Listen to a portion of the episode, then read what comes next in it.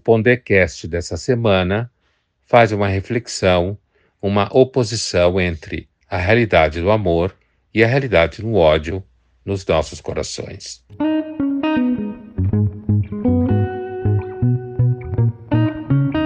Apesar do cristianismo ter feito ao longo desses séculos uma enorme propaganda do amor como motor daquilo que deveria ser a vida entre as pessoas, é evidente que há um enorme equívoco.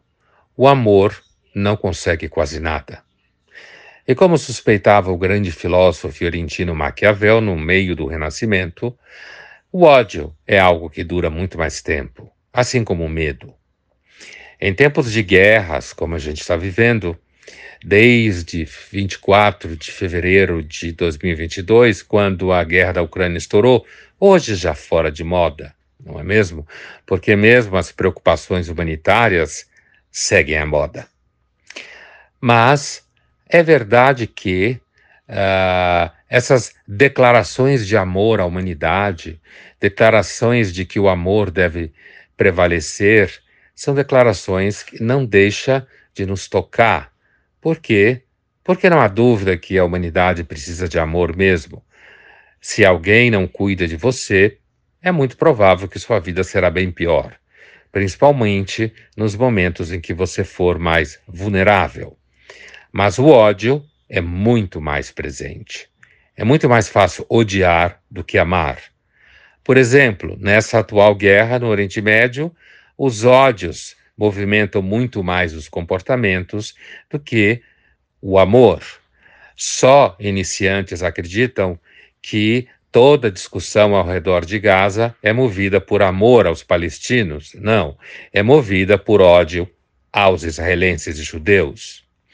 Mesmo aqueles que agora religiosos uh, super praticantes do cristianismo, quase sempre evangélico nesse caso, mesmo a, o amor dele aos israelenses e judeus, no fundo, no fundo, é muito mais movido pela ideia do ódio à guerra do fim do mundo apocalíptica, a ideia de que é necessário odiar os anticristos, ou sejam aqueles que querem destruir o Estado judeu e a Terra Santa.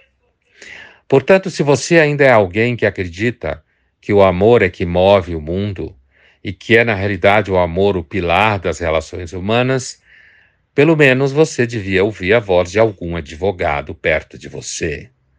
A inveja, o interesse, a mentira e o ódio move muito mais as relações do que qualquer ideia de amor. Agora veja bem: se você me ouviu até aqui, e tirou a conclusão de que se trata de fazer uma ode ao ódio, ou tipo entrar numa vibe sadiana, certo? Do filósofo Marquês de Sade, você está entendendo tudo errado. O fato de reconhecer como relações mais cuidadosas, mais respeitosas, mais amáveis, quase inexiste no mundo, não significa dizer que o contrário delas é que é o máximo. Não se trata de fazer uma ode ao ódio ético como o melhor laço entre as pessoas. Trata-se, na verdade, de fazer uma espécie de lamento.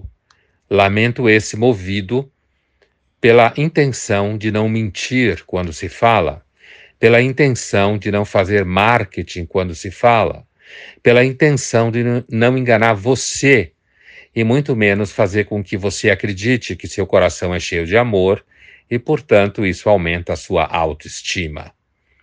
O lamento pela falta de amor do mundo não é um lamento mentiroso, é um fato científico. Mas, ao mesmo tempo, você deve tomar muito cuidado para não cair no discurso que circula por aí de que, no fundo, no fundo, existem pessoas que amam a humanidade. Como dizia o grande filósofo Burke, no final do século XVIII, quem normalmente diz que ama a humanidade detesta seu semelhante. O enunciado Eu amo a humanidade tem a, o principal objetivo que é projetar uma imagem vaidosa de mim mesmo, fazendo com que eu pareça uma pessoa legal.